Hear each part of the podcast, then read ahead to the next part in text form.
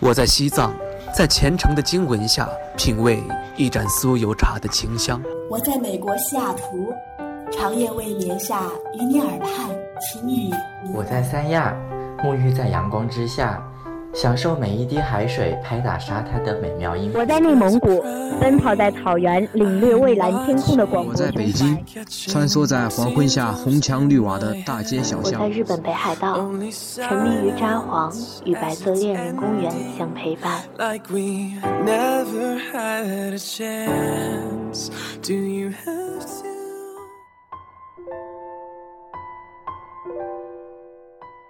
嗨，亲爱的你。今天你过得好吗？欢迎收听荔枝 FM 五幺七六八七，青藤味的巧克力，我是巧克力。最近沉迷养蛙，就跟养儿子一样，相信大家都跟我有同样的感受。这只蛙呢，大部分时间都在外面旅行，偶尔往家里寄几张照片，告诉我 I'm fine，老子玩的高兴，Don't worry。作为老母亲的我。除了每天辛勤的给他摘四叶草，准备旅行的口粮，做的最多的事情就是整天盯着手机，盼他回家。不得不说，在我妈眼里，我也是这只蛙，一年四季都不着家，让她牵挂。来听听今晚的故事吧。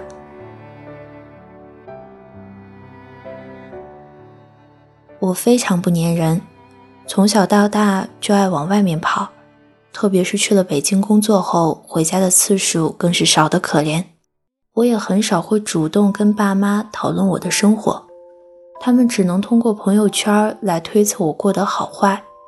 有时候还会打电话问：“怎么今天都不发朋友圈啊？是不是心情不好？跟妈说说呗。”妈也想了解你的世界。我妈比我还关注北京的天气，都是她提醒我天冷了要穿秋裤。有霾了要戴口罩，下雪了要穿防滑的鞋子。我爸隔三差五的就给我发社会新闻，提醒我注意各种骗局，叮嘱我去健身，这样最起码遇到坏人了还能有体力跑。我爸还学会了各种生活软件，帮我预约上门修马桶啊，上门按摩啊，搬家啊，完全不用我受苦受累。就算我这一年只有春节才回那么几次家，我妈也是像一样，每天打扫我的房间，因为这样，好像我还是有需要她的地方。就像是《请回答一九八八》里，郑焕妈妈在看到自己从娘家回来，家里干干净净的时候，突然特别难过，因为突然感觉没有自己，郑焕三父子都可以过得很好，突然觉得。自己不重要了。那一刻，我突然懂了，妈妈的要求很简单，就是可以时时刻刻被家庭需要，即使很累，妈妈也会开心。我们长大了，好不容易到了能够安慰妈妈的年龄时，已经太懂事了，不好意思说出口“谢谢妈妈，我爱你”。现在想让妈妈高兴的话，就说。我现在需要妈妈，这句话就够了。他们用一种超脱了物理距离的方式关怀着我，让我觉得即使离家千里，他们还是我小时候的一样在耳边叨唠。有时候想想自己花在父母身上的时间远不如他们的多，还挺愧疚的。但这也是父母和子女的宿命吧。我能做的就是努力赚钱。有能力带给他们更好的生活。人越长大，嘴越笨，越不会向父母撒娇说“我爱你”。有一次，我随口发了一个朋友圈，说北京没有家乡的味道。隔几天就收到了爸妈寄来的一大包特产，虽然被感动得一塌糊涂，但也只能冷冷的在微信上回复他们说：“寄太多了，吃不完。”也许这就是成年人不需要嘴上说的爱了吧，会用一种更深沉、有实际行动的方式去表达爱。当大人的这些年，我也学会了用一种成熟的方式去守护他们。我会时刻关注特价机票，然后给他们制定好旅行攻略，让他俩多出去旅行，见见世面。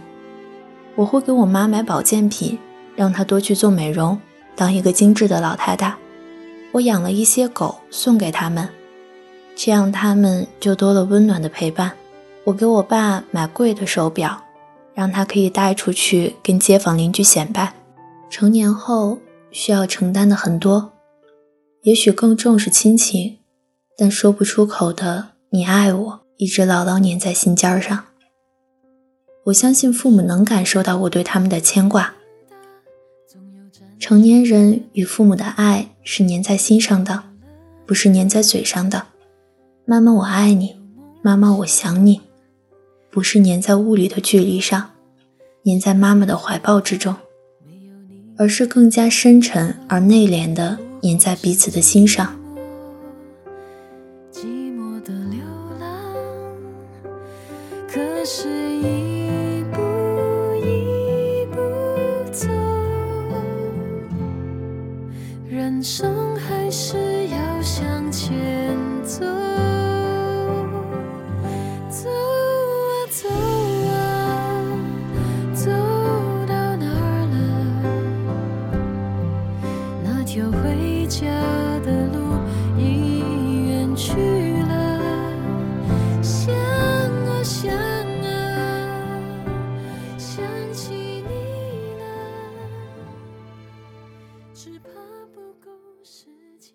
好了，今天的故事到这儿就讲完了。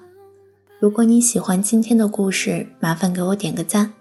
如果想听更多节目，那就关注我们吧。我是巧克力，希望听节目的你今天愉快。你明天的愉快，留着我明天再祝。世界很大，总有展翅的地方，那是游乐场。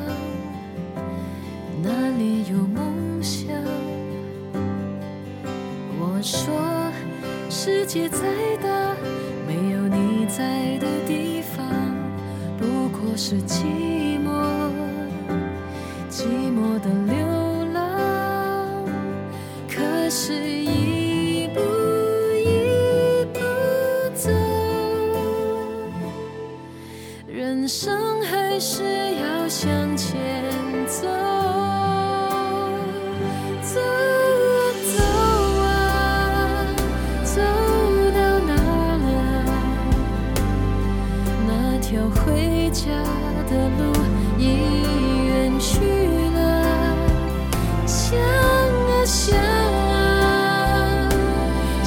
起你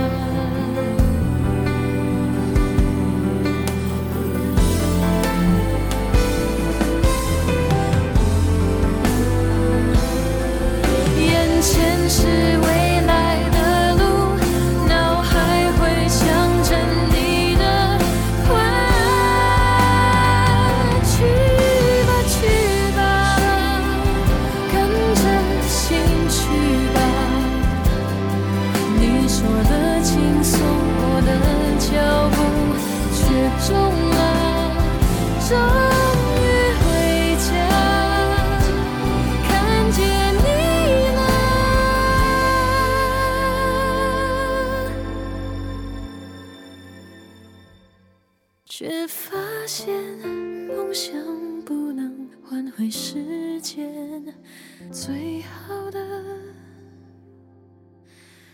错过了，错过了，却学会。